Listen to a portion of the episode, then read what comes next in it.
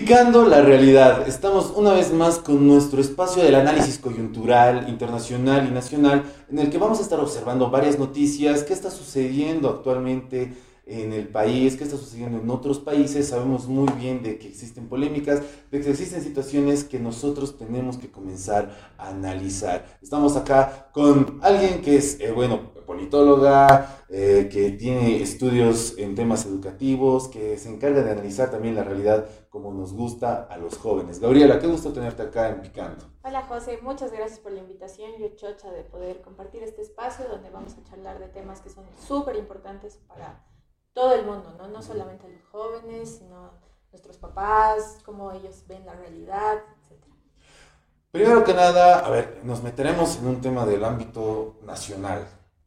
A ver, están sucediendo varias cosas. Está sucediendo el tema de posibles motines o protestas en San Pedro, posibles motines o, protestas en eh, la cárcel de Miraflores, la cárcel de mujeres de Miraflores, porque existen, dicen, eh, ciertos privilegios que la expresidenta Janine Áñez tiene en estas prisiones y están exigiendo igualdad de condiciones, ¿verdad?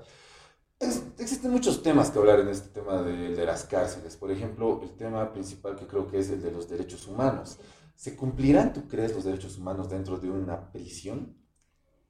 Es, es un tema bien complejo, ¿no? Como dices, eh, en primer lugar creo que tenemos que tomar en cuenta eh, un dato que yo justamente por este tema he revisado el otro día, y es que la detención preventiva aquí en, aquí en Bolivia es los números de detenidos preventivamente es súper grande. Creo que es de un, digamos, un 60% de personas que no tienen sentencia hasta ahora, ¿no? Em, y eso es bien problemático porque es gente que ya está en la cárcel sin tener una sentencia, no se sabe si son realmente culpables, si solo se los ha acusado em, de algún crimen, pero eh, la ley no ha determinado ¿no? Su, su responsabilidad. Y esta cifra es la misma desde el 2002. O sea, imagínate, es, son casi 20 años que las cifras de detenidos preventivamente es exactamente igual. Ahora, actualmente, Janine Áñez está detenida preventivamente porque eh, los que la acusan eh, creen que hay un riesgo de, fuga, etcétera, ¿no? Pero creo que hay que ver mucho más allá y es el hecho de que eh, todos estos presos que probablemente se están manifestando en su contra también tienen detención preventiva, debe ser una gran mayoría de los que se está. Entonces, eso también produce un hacinamiento en las cárceles eh, muy grande, ¿no? Creo que la cárcel de San Pedro es súper famosa por ser una cárcel bien particular, ¿no? O sea, somos conocidos mundialmente por eso. Es como un pueblito, una ciudad. Es una mini ciudad, ¿no? la gente puede vivir ahí si quiere, ¿no es cierto? De, de, forma voluntaria incluso, ¿no? Incluso porque hay algunos presos que viven con sus familias, sus hijos viven en la cárcel con ellos. Exacto. esa es una problemática súper grande, pero eso también se debe a que nuestro sistema de justicia no se está moviendo con la rapidez que merece. ¿no? Exacto. Entonces, el tema de la violación de los derechos humanos va también de la mano, porque cuando tienes una población carcelaria tan grande que está asignada en un mismo espacio, ¿Cómo controlas esa población si no, si no le das recursos al régimen penitenciario? Porque es un, es un lío eso también, porque también vas a tener un montón de gente que se va a quejar de que, ¿por qué les están dando tantos recursos a los presos? No sé qué.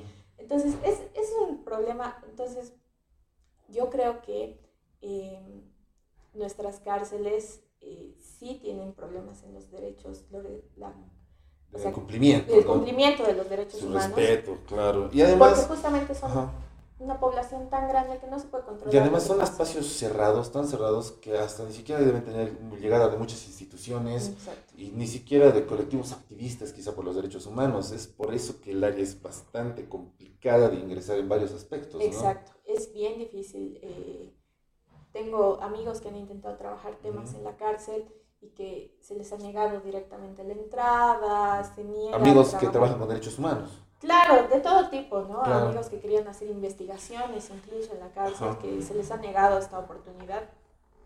Eh, porque tampoco, creo que también hay un, o sea, siempre se dice, ¿no? Que hay un movimiento por detrás, hay como mafias, hay como cosas que se controlan ahí, porque se dice que se cobran alquileres a las celdas, o sea, que hay presos que tienen así televisores, pantalla plana.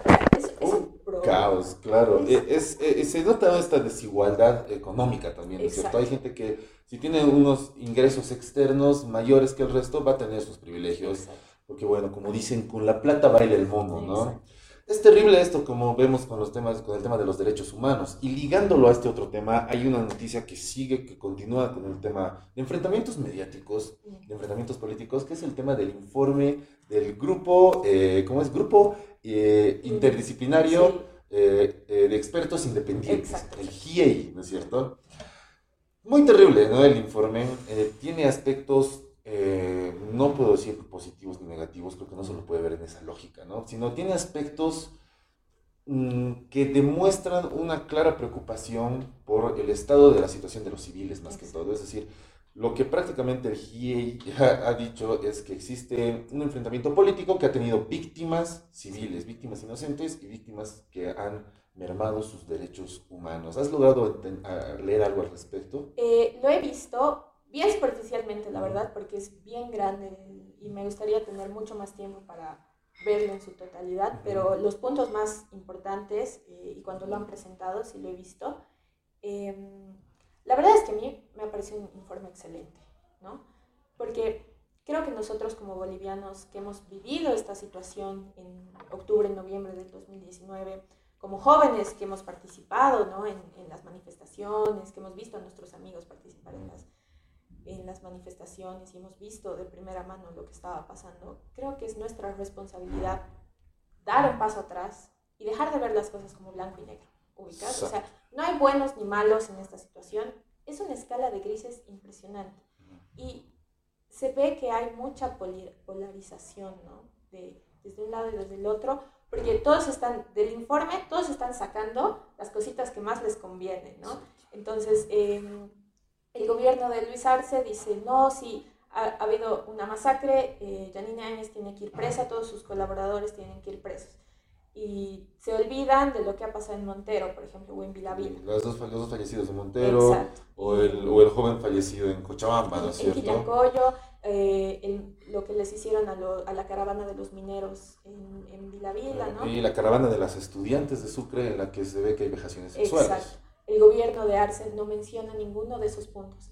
Y por otro lado... Están los otros eh, medios, el otro lado de la moneda. Exacto. Por ejemplo, Camacho dijo, eh, ah, pero eh, se tienen que tomar en cuenta los muertos de Montero, nada más. Entonces, o sea, todos se agarran y al final no hay un respeto a los fallecidos, a sus familias, no hay soluciones. Ni siquiera la búsqueda de justicia por esas vidas. Está tan polarizado el tema por la política y nosotros lo que más nos corresponde en este espacio es hablar de que hay derechos humanos que se han mermado, derechos humanos que no se han respetado y vidas humanas, que es lo más importante, lo más dramático, que se han perdido. Por lo tanto, bueno, como tú dices, a mí también me parece muy bueno el informe del GIEI, me parece uno de los informes más imparciales que existen, porque en realidad para ellos existe una cúpula, o sea, no una cúpula, una clase política que se ha enfrentado y que son las principales responsables de las víctimas humanas, ¿no es cierto? Eso es muy importante. Tenemos varias noticias más que están rondando acá en Bolivia. una noticia un poco más light, quizá un poco más, más tranquila, cambiando algo un poco más el tono dramático de los derechos humanos que muchas veces no se pueden respetar, que es el tema de que tenemos eh, la marraqueta quemada más grande del mundo. Es, es, es, algo muy interesante, ¿no? ¿Cómo, ¿Cómo, tú buscas algo de identidad en alguna marraqueta que está quemada, pero es la más grande, quemada, ¿no? Claro. Es como tú buscas algo de particularidad hasta cultural, ¿no? Porque tú dices, la marraqueta es acá de los bolivianos. Esta es la más grande y aunque esté quemada. Y se quemó, ¿no? Pero sigue siendo la más grande. Nadie va a superar su tamaño, aunque esté quemada, ¿no? Es, es algo, tú, por ejemplo, ¿comes marraqueta? Ay, me encanta. Me encanta, todas las mañanas. Oh, sí. Mi papá lo, se despierta y va a comprar marraqueta a la tienda, 6 de la mañana, para tener las más ricas, ¿no? Exacto, entonces tú ves, dices, se quemó la marraqueta, aunque la marraqueta obviamente es dura, a veces algunos creen que quemar es más deliciosa, pero claro, ¿cómo buscamos nosotros en esta identidad de la marraqueta, no? La marraqueta más grande de Bolivia quemada, ¿no? Es, algo, es algo bastante curioso. Sí, creo que tiene que ver con nuestra, o sea, los bolivianos somos bien orgullosos de nuestra cultura, ¿no? Justamente por eso también hay todo este lío con eh, la morenada, nuestros bailes típicos, que siempre nos agarramos a que, es con, con, los peruanos, con los chilenos, ¿no? Es porque si algo es nuestro, es nuestro. nuestro y... Sí, el tema de la morenada, por ejemplo, es terrible. Aún así, sabiendo que nosotros somos tan unidos quizá al defender de una forma muy celosa y con mucho recelo, además nuestras, nuestra cultura también somos un país que está con unos conflictos de división interna terribles, ¿no? Los regionalismos. Eh, ahorita se me ocurren unos casos, además del regionalismo Santa Cruz, La Paz, que muchos lo resaltan porque son dos importantes factores políticos que están muy divididos, además políticamente, ideológicamente hablando. Eh, podemos hablar del caso de, del Salar de Uyuni, el enfrentamiento por las rutas turísticas entre orureños y potosinos, ¿no es cierto? O lo que está, lo más reciente, que ya viene mucho, que viene ya después de esto, que es de la laguna en Cochabamba, eh, en una laguna se ha disminuido eh, la laguna, ¿no? Ya disminuyó. Y la gente ahí tenía ingresos por botes, por transporte turístico, igual botes, y se están enfrentando, porque el, espacio que tienen ahora por esa laguna en Cochabamba que se está secando es muy corto.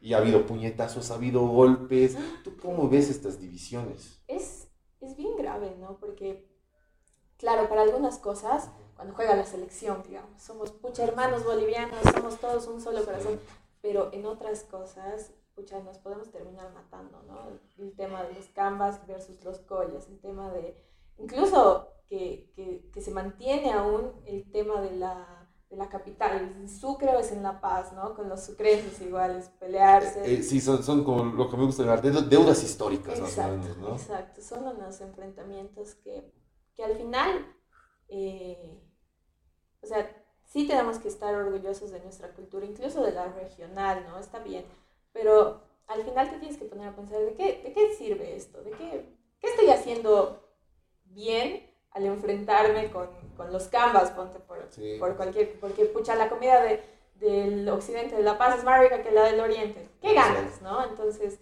creo que eso también influye en los enfrentamientos políticos que hay. ¿no? Eh, eh, es, es, además que, ah, yo siempre lo digo, es una falta de soberanía, es una falta de la presencia de las instituciones del Estado muchas veces, ¿no?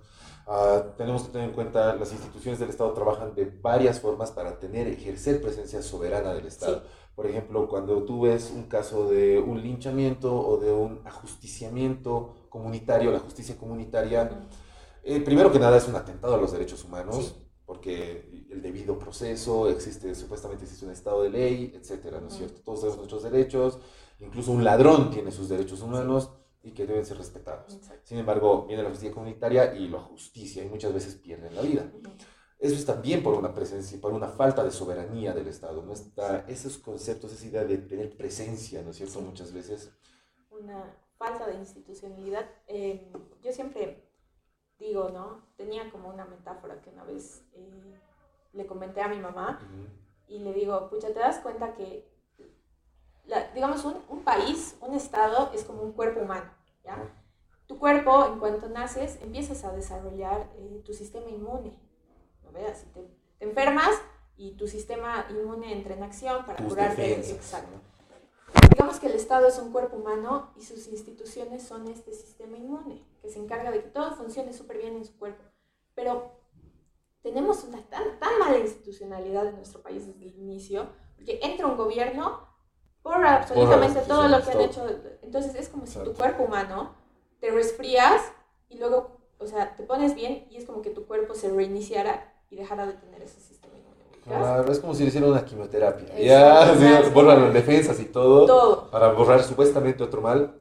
Y para supuestamente meter uno mejor, pero cuando entra, entra el Estás otro. Muy limitado, ¿no? Estás muy débil, ya el cuerpo ya no reacciona de la misma forma o como debería hacerlo. Exacto. Tienes absolutamente toda la razón. Es, es bien interesante verlo desde. Porque la falta de institucionalidad creo que es uno de los problemas más grandes de nuestro país. Una falta de continuidad que lleva justamente a todas estas cosas de desconfianza en la justicia, desconfianza en los procesos, eh, desconfianza en el mismo Estado, ¿no? en el mismo gobierno. Entonces es, es, un tema que hasta que alguien no llegue y diga, no, ¿sabes qué? Este gobierno ha hecho las cosas bien, vamos a mantener estas cosas.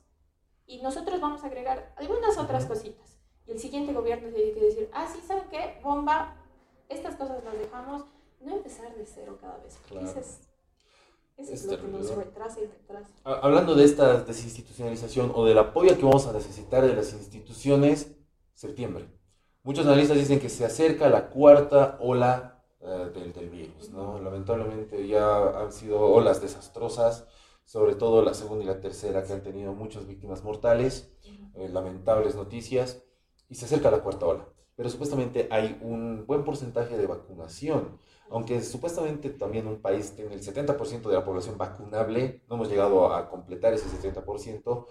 Eh, ¿Tú cómo ves? ¿Cómo ves las instituciones de salud, las instituciones educativas? ¿Cómo va a seguir afectando la cuarta ola esto? Eh, a ver, eh, en primer lugar quiero decir que creo que el ministerio lo ha hecho bastante bien, el Ministerio de Salud. Obviamente han habido problemas con la distribución de segundas dosis de la vacuna Sputnik, eh, que ha afectado sobre todo a las personas de tercera edad. ¿no? A mis papás, por ejemplo, les han retrasado un montón su segunda dosis, por suerte ya, ya los han podido vacunar, pero creo que en general la coordinación entre instituciones, justamente, es el Ministerio de Salud, las municipalidades, la, la mágica palabra, instituciones. Exacto incluso la cooperación que se ha tenido de parte de la UNSA sido clave, ¿no? Para garantizar los puntos de vacunación en, todos los, en todas partes de la ciudad, ¿no? No solo centralizar, no, creo que se ha sido súper clave. Entonces, yo creo que desde ese lado lo han hecho bastante bien porque ha habido una coordinación entre gobiernos también, o sea, el gobierno central y los gobiernos municipales eh, y departamentales, que eso es clave, o sea, porque no es pues, eh, ay, tú eres de otro partido, no te voy a ayudar, porque habían amenazas, ¿no? De que, ay, si no votas por tal partido, no te van a llegar las vacunas, pero también había temas reguladores del Estado, como que vamos a comenzar en la alcaldía, en la municipalidad y en algunos eh, funcionarios públicos, obligarles a que tengan el certificado de vacunación, ¿no es cierto? Eso, eso, es, eso es bien grave también, porque yo creo que yo soy bien activista por las vacunas. Porque, eh, o sea, mi hermana es bióloga, entonces ella me explica un montón de cosas también sobre cómo funcionan las vacunas, por qué estas funcionan así, por qué las otras así. Entonces, me he informado un montón, ¿no? Claro. También para pelearme con algunas personas que decían, no, que nos van a inyectar veneno. Los chips del anticristo. Exacto. Pues sí, la, la, marca del no sé qué. Sí. Y, y, curiosamente también hay muchos medios que, internacionales, CNN por ejemplo. CNN para mí es uno de los medios más partidarios pro vacunas. Pero también, es que también cómo manejan los, los medios, ¿no? Cuáles son los beneficios de la vacuna, o como también sacar noticias de negacionista o, o antivacunas muere por COVID, ¿no? Por, claro. Pues dices, claro, mejor me vacunaré. Sí, es, es bien interesante eso, el manejo de los medios, porque también hay medios que te sacan la noticia de tenía las vacunas y se ha muerto, ¿no? Para, para meter también, o sea, porque Tal vez no lo hacen con mala intención, pero saben porque que la gente va a entrar al medio y va a ver y va a revisar. Y es así para causar polémica, ¿no? Entonces, eh, es bien interesante. Yo he leído el caso de eh, un archipiélago, ay, ahorita no me acuerdo el nombre, pero que ya tenían el 70% de su población vacunada con la vacuna Sinopharm, que es la China. Em, y sus casos de COVID han empezado a subir, así, un montón. Pero han sido, han sido asintomáticos la mayoría. Es que yo creo que ahora también, y esto es muy importante para todos los adolescentes y jóvenes que nos están viendo, en un país vacunado o en un país en proceso de vacunación, ¿cómo se ven los resultados? Ya no se ven por la tasa de contagios. Porque evidentemente las vacunas no te van a librar del COVID. Exacto. Sino hay que ver la tasa de mortalidad, y de fatalidad. Sí. Justo, justo el otro día he visto que en el Hospital del Norte, en el Alto, el 90% de las personas que están en la unidad de terapia intensiva es son personas que no se han vacunado. Entonces ya lo ves en los números, ¿no? Claro. Eh, ves que las vacunas están funcionando, que todos nos tenemos que vacunar, porque obviamente el COVID va a ser algo con lo que vamos a tener que vivir para siempre. El COVID vino para quedarse.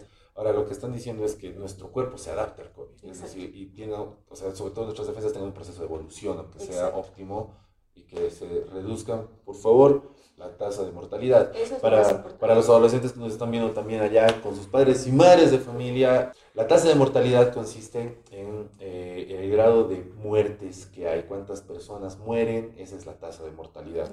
Entonces, bueno, es muy importante eso tenerlo en cuenta. Vacúnense, por favor, que es lo más importante. La cuarta ola se acerca y el cuidado, siempre lo repetimos que es un mensaje de pica, cuidarnos ahora es el acto más lindo de amor a nuestros familiares, ¿no? Y mencionando el tema de educación que también me has preguntado, creo que es, está, está terrible. Yo, yo justo, como te comenté, estoy haciendo mi tesis sobre educación en pandemia, ¿no? Eh, para ponerlo así bien simple, ¿no?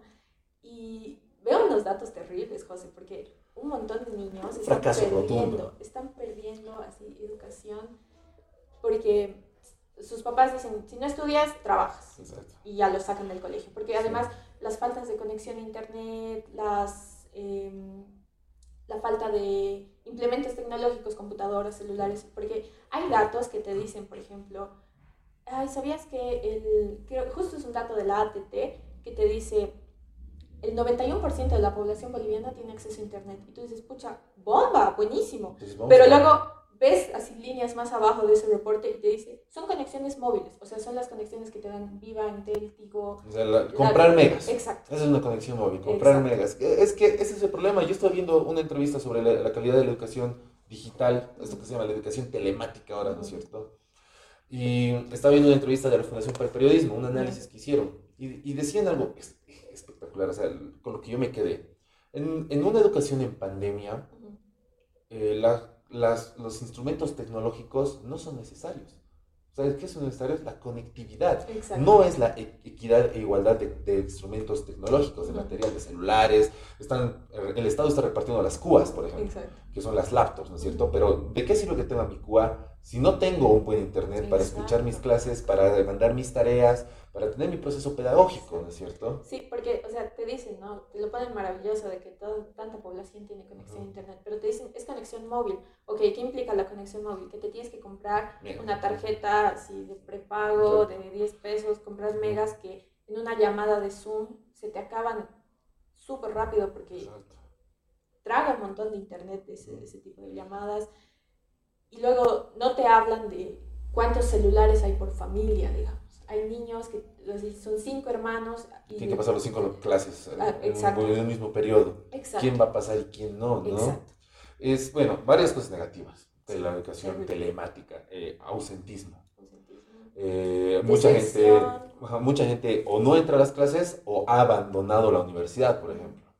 Eh, otro tema, el tema de las herramientas virtuales, es decir, las plataformas virtuales en las cuales el Estado otorgó una plataforma virtual eh, relativamente no está yendo bien porque en realidad hay muchos profesores que también tienen ciertas resistencias, muchas veces generacionales también, no hay que culparlos con entender estas plataformas, ¿no? Y el uso de la plataforma es totalmente bajo, casi nadie usa la plataforma. Y otra cosa es el fracaso de las plataformas, a veces no funcionan, se arruinan. Entonces, habría que ver cómo vamos a tener las soluciones próximas, porque bueno, se acerca una cuarta ola, el tema de lo presencial en algún momento quizá fue visto como la solución, no va a llegar. No, no va a llegar. Yo no creo que haya padres que digan, mi hijo va a ir, ¿no? Si esto va a decir, no, no voy a mandar. Hay, hay, hay diferentes casos. Em, por ejemplo, te pongo el ejemplo de mis primos. Eh, ellos están en un colegio que se llama Kurmiwasi en Achocalla. Y es un colegio así bien bonito, conviven con niños del Alto, de Achocalla, tienen granjas, así. Y en ese caso, la mayor parte de los niños viven en Achocalla o viven en el Alto, entonces no tienen conexión, ¿ya?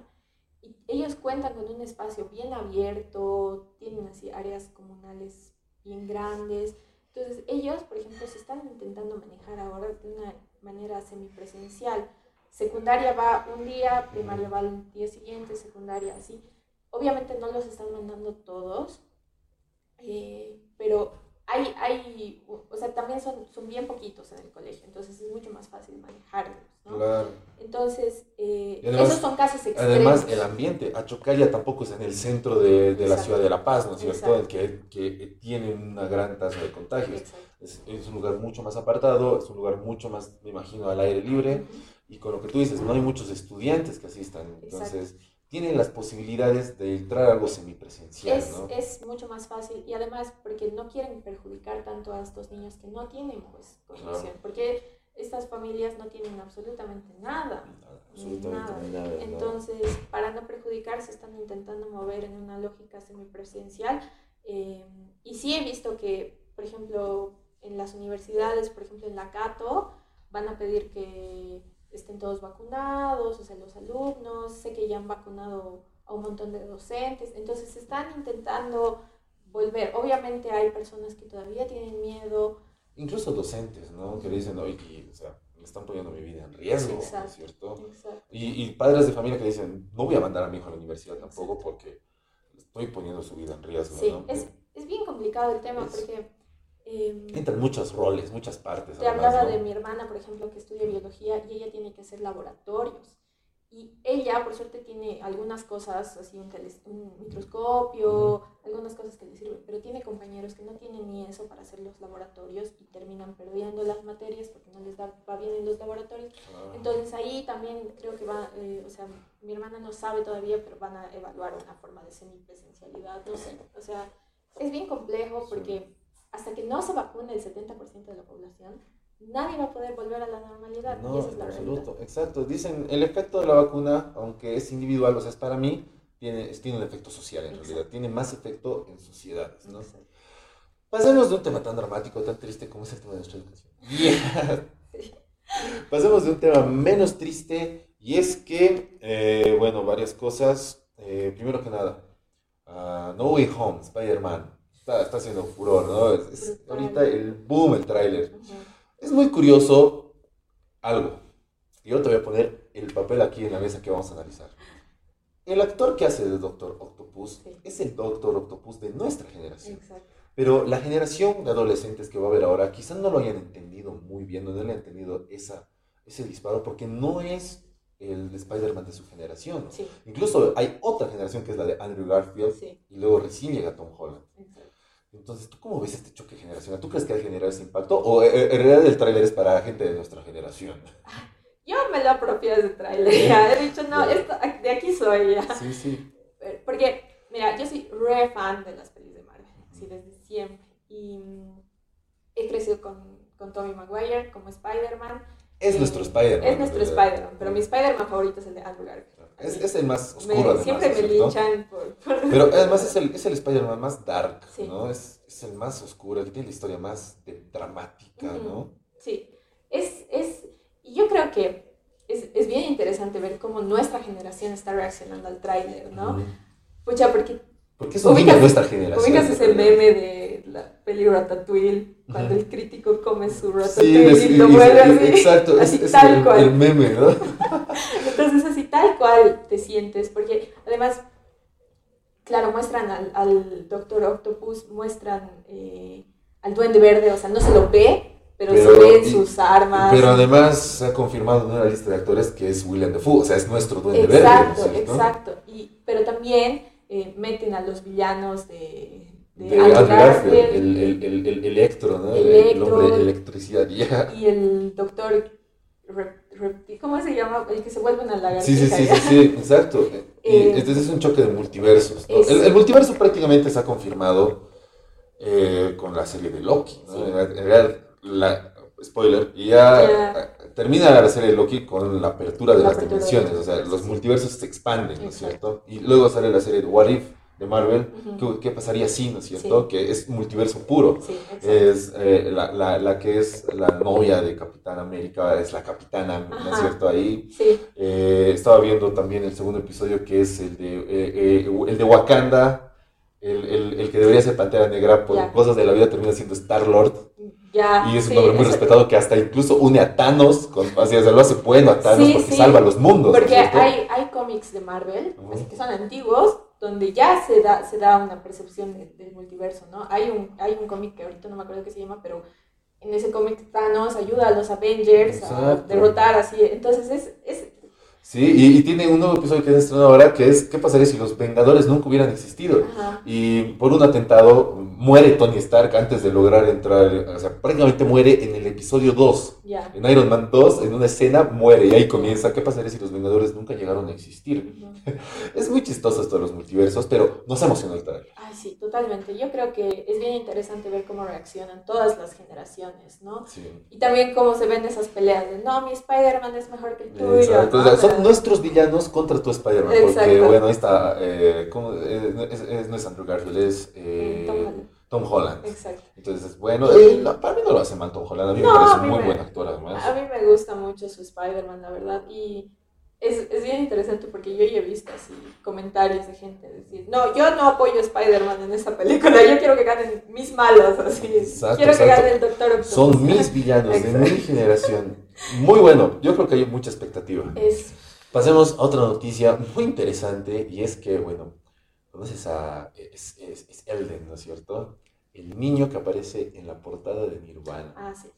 150 mil dólares de demanda. Muchas cosas ponen, ¿no? Dice, primero que nada, no, algunos dicen, nunca te has quejado, ¿por qué apareces ahora? Y él dice, porque, bueno, nadie sabe. Simplemente dice, ha habido cambios en su vida y que no le están permitiendo ser el mismo y prefiere demandar a, la- a- a Nirvana, ¿no? Eh, dice que supuestamente había un trato. Cuando él tenía cuatro meses, que es la- eh, cuando, él- Cuando le sacan la fotografía, que sus partes íntimas, porque se ve el miembro del niño, iban a ser tapadas con un sticker, cosa que dice que Nirvana no cumplió y por ahí está yendo a demandarlos. Ya. ¿Tú qué piensas de esto?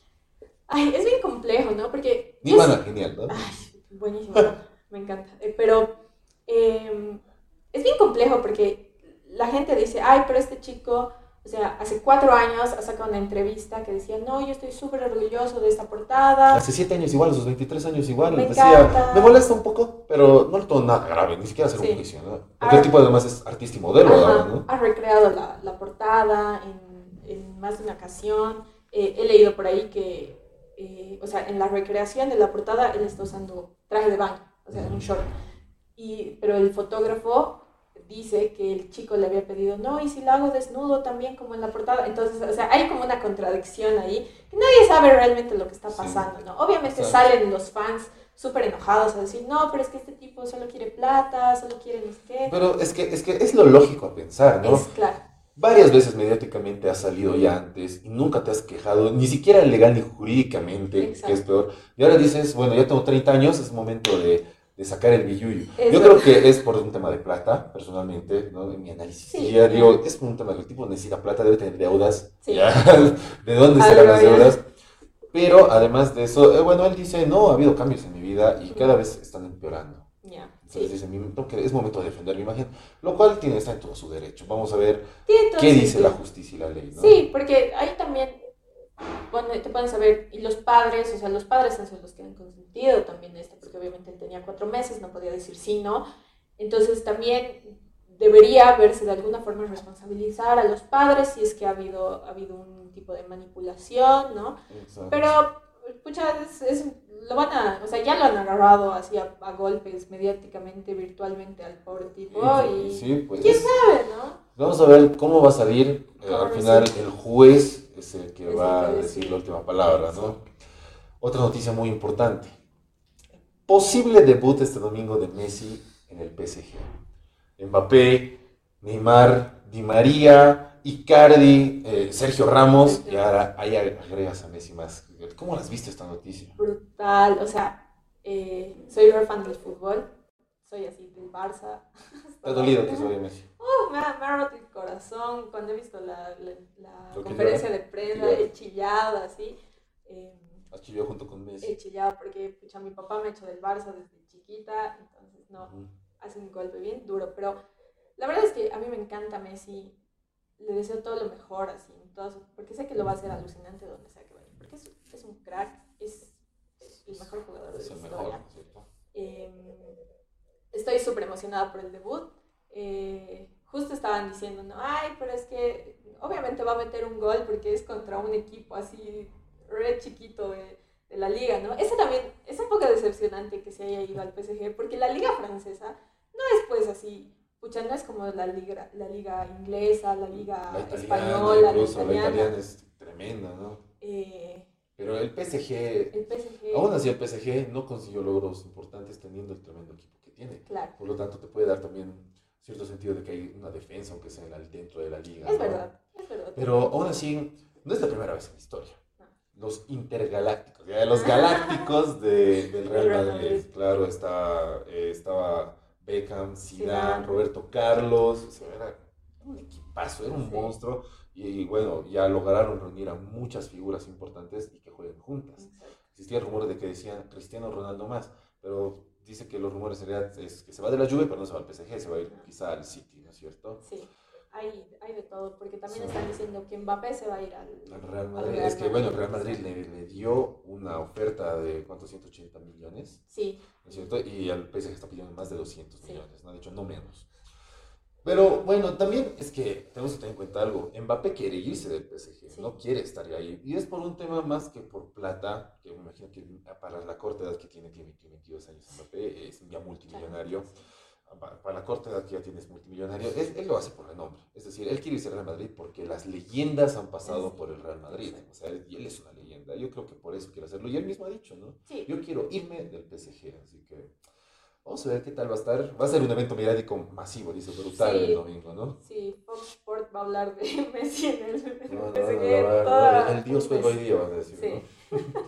Eso es. Ahora, pasando a nuestro prime time, a, nuestro main event, a nuestro momento clave del día, te quería hablar, a tú que has estudiado temas de política y todo, de la relación de los jóvenes con la democracia.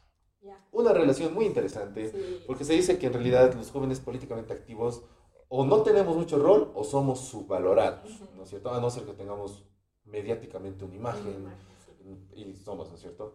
Pero están los comités en acción, por ejemplo. Los comités en acción son esto que eligen líderes políticos de forma democrática para que puedan ayudar en su departamento. Existen los comités departamentales y después está el comité nacional, que van a partir de los departamentales.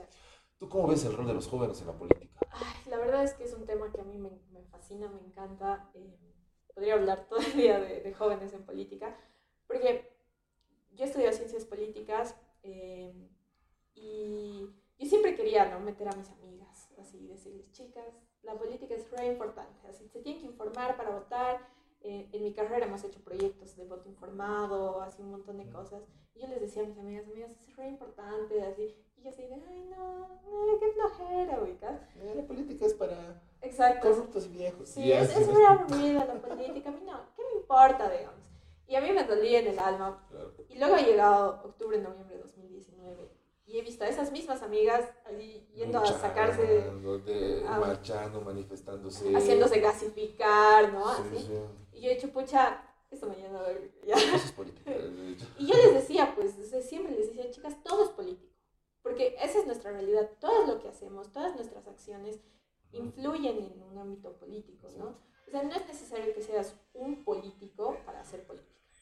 Entonces, la verdad es que a mí me llena de esperanza ver que tantos jóvenes se están metiendo en la política. No solo aquí, sino internacionalmente ves que están surgiendo un montón de líderes políticos, ¿no? A partir de, de eventos. Por ejemplo, sé que hay, hay este grupo de chicos, por ejemplo, en, Florida, que después de que un, un, tipo se ha metido a su secundaria y ha disparado y ha matado a un montón de gente, estos chicos han creado una organización que se llama March for Our Lives, que es la marcha por nuestras vidas, donde han juntado un montón de víctimas de tiroteos escolares, por ejemplo, eh, y hacen así lobbies. Eh, los, los senadores de Estados Unidos los están escuchando.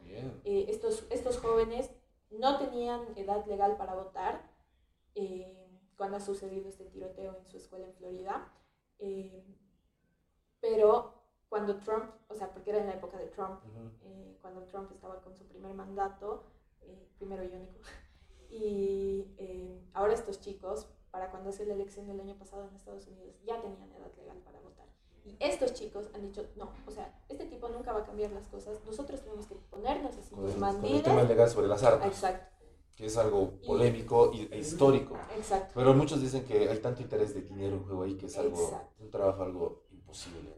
Exacto. Y lo que estos chicos querían hacer era buscar, por ejemplo, en su estado, en Florida, buscar a senadores, o sea, que se estén postulando para, para el Senado, para la gobernación, para puestos importantes, buscarlos y decirles, ¿qué tienes? O sea, ¿qué vas a hacer tú con el tema de las armas? Y este, este candidato les decía, yo estoy totalmente en contra de las armas. Entonces esos chicos se concentraban en él. Ayudaban a, otros chicos a registrarse para votar. Más personas registrarse. Esto, esto, esto, lo que tú dices me parece interesante porque a eso quería ir mi pregunta. Existen, por ejemplo, estos comités. El sábado se ha elegido al, nuevo comité de Beni. Ya. Para jóvenes que quieren mejorar su departamento, sus condiciones de vida, etc y justamente esto te quería decir, ¿cómo pueden hacerlo de forma práctica? ¿Cuál es su relación práctica con las autoridades y la política? O sea, yo digo, un tipo dice, ya, ya soy el presidente, tengo aquí a, a, gente que va a estar en mi círculo, que, que, me va a ayudar a implantar mis ideas, pero ¿cómo hago que el Estado me escuche? ¿Me voy a ser un senador? ¿Cuáles son estas herramientas institucionales del Estado para hacer que los jóvenes tengan una, una actividad más práctica? Ya, eh, es, es buena la pregunta, es bien interesante porque como tú dices, eh, a los jóvenes los infravaloran. Dicen, no, tú estás muy changuito, ¿qué vas a saber tú eh, de política? ¿Para qué te estás metiendo en estas cosas? ¿no? Pero yo creo que eh, lo que se tiene que hacer es también hacer este, esta lógica de organización y buscar justamente candidatos que tengan una afinidad, ¿no? O sea, y, y charlar con ellos, o sea, acercarse, porque honestamente, y eso es un poco triste, todavía no creo que haya un espacio en la alta política para los jóvenes. Hay una jerarquía muy establecida dentro de la política en nuestro país que no va a dejar que, que, los jóvenes entren así de golpe, ¿no? Entonces, hay que ir poco a poco, paso a paso. Existen las formas. Existen. Yo creo que justamente esta articulación con otros candidatos, que tal vez incluso sean candidatos también jóvenes, por así decirlo. Entre 35 a 40 y tantos. Exacto. Eh, que tengan una eh, igualdad de ideales, de, pensamiento y recurrir a ellos. ¿no? Para, para los demandas y pedidos de las nuevas generaciones. exacto, porque yo siento que nuestras demandas son tan válidas, pero justamente porque hay, hay una suerte de lobbies y una suerte de intereses que no se van a soltar tan fácil, ¿no? Pero sí creo que hay eh, gente joven que es muy capaz de, de posicionarse. Eh, lastimosamente en nuestro país muchas cosas funcionan por medio de conexiones. De, yo conozco a una persona que te va a ayudar a hacer esto. Y sobre todo en política, ¿no? Y sobre todo en política. Es que en realidad yo creo que la, la democracia y la política en Bolivia es tan débil que se tiene que se sustenta mucho por estas relaciones. Se lo llama, o sea, en Inglaterra se lo llama spoil system, el sistema de botín, el botín, ¿no? Aquí lo decimos algo así como clientelismo. ¿no? exacto. Sí, pues porque es, es así, eh, hay esta lógica de que yo ya llevo años aquí, nadie me va a quitar mi puesto, eh, pasen instituciones, pasen partidos políticos, no hay una renovación, pero yo creo que sí hay hay voces nuevas de jóvenes que están sonando bien fuerte. Hay organizaciones de chicos en el alto, por ejemplo, que se están movilizando eh, para tratar temas de, importancia en el alto. Toda, hay una, eh, Eva Copa, por ejemplo, esta alcaldesa del alto ahora, tiene una base de jóvenes bien interesante. Muy sólida. Muy sólida. ¿Y, de qué manera, si ya están ligados a Eva Copa, de qué manera pueden ejercer quizá presión en sus demandas? Eh, el activismo es clave, ¿no? Moverse, informarse. Eso es así. Porque si quieres defender una causa, tienes que estar bien informado de la causa que vas a defender. O sea, tienes que decir, esto está pasando en tal lugar por tal razón y yo quiero que haya una solución. Y yo quiero que esta y esta y esta sean una solución. Entonces yo creo que la información es clave, el activismo es clave, eh, intentar buscar estas, estas brechas, ¿no? De, para comunicarse con la gente de más arriba, por así decirlo. Em, yo creo que las redes sociales igual son un espacio clave para, para transmitir ¿no? los mensajes. El, peso mediático es, es, totalmente importante. Por ejemplo, eh, en la católica ahora se está trabajando mucho más el tema de la protección ante acosos y violencia sexual. Hay un, ya creo una oficina especializada en eso, ¿verdad? En la católica. Y claro, pero si bien ya, quizá hubo proyectos, quizá hubo ideas, quizás siempre estaba ahí, pero no lo sabíamos, pero ahora está más fuerte porque ha habido un colapso mediático también de una serie de acusaciones que impactan y tú dices, sea, ¿qué ha pasado? ¿Dónde estaban nosotros, nuestras estudiantes están siendo acosadas, están siendo violadas y que nosotros qué estamos haciendo? No estamos dando la información pertinente, como tú dices, y tampoco la, la actividad, ¿no? Exacto, o sea, ¿te imaginas ¿Qué hubiera pasado si no existiera esta página del confesionario? Esta ha sido la que ha, o sea, en este caso en específico de los casos de acoso, no, no dentro de la, bueno, no se sabe exactamente si han sido dentro de la universidad. Hay algunas personas que dicen que sí, ciertos docentes. Pero sí han sido pero a sus estudiantes. A sus estudiantes, eso es lo importante. Y esta página de... De, sus, de sus estudiantes a otros estudiantes, Exacto. Y en fiestas de centros de estudiantes, O sea, es, Ha sido un caos. Ha sido, ha sido para mí ha sido, ha sido eh, como que tú dices, ¿y dónde estaban todas las autoridades, tanto educativas como hasta, hasta jurídicas, hasta legales? ¿Dónde están todos ellos? Y claro, también tú ves un cierto quiebre institucional, otra vez volvemos a la palabra institucional, ¿no? Exacto, y entonces, o sea, te das cuenta, este, este canal, o sea, esta página de Facebook que era el confesionario, donde antes tú ponías así de, Quiero bailar reggaetón con alguien en tal fiesta, sí, digamos. sí, sí, así un cambio Me gusta esta chica en el atrio, alguien la ubica, ubicas, o sea, era, eran cosas así. Pero vuelto totalmente político. Y, y es, es, muy chistoso este cambio del confesionario, la verdad. A mí me causa algo de, algo de, algo de chiste, ¿ya? Porque es que ha pasado de, como, de un músico que pasa de hacer cumbia y reggaetón a hacer hacer rock progresivo. Sí, ¿no cierto? Se ha pasado ahora de ser el tema más de activismo político y de opinión pública. Y vos sí, dices, sí. ¿qué cambio más chisto, más interesante? Es ¿no? súper interesante. Pero, pero es un cambio para bien, ¿no? Claro, y ahí te das cuenta, o sea, y yo creo que los chicos que manejan el confesionario también se han dado cuenta que, pucha, tenemos una voz, tenemos una plataforma bien grande, tenemos, es nuestra responsabilidad. Exacto, es, es, es, es, como que es mejor que cambiemos ya de foco, exacto. porque tenemos una, algo que puede ayudar a mucha gente acá. Exacto, ¿no exacto, porque tal vez, o sea, si hubieran elegido quedarse callados, uh -huh. no publicar esa confesión, porque ellos tienen total control de porque lo que les hubiera podido caer también mucho peso, mucha presión negativa. ¿no? Exacto, exacto. O sea, incluso mucha gente había dicho, ay, yo voy a dejar de seguir esta página porque ya no me interesa.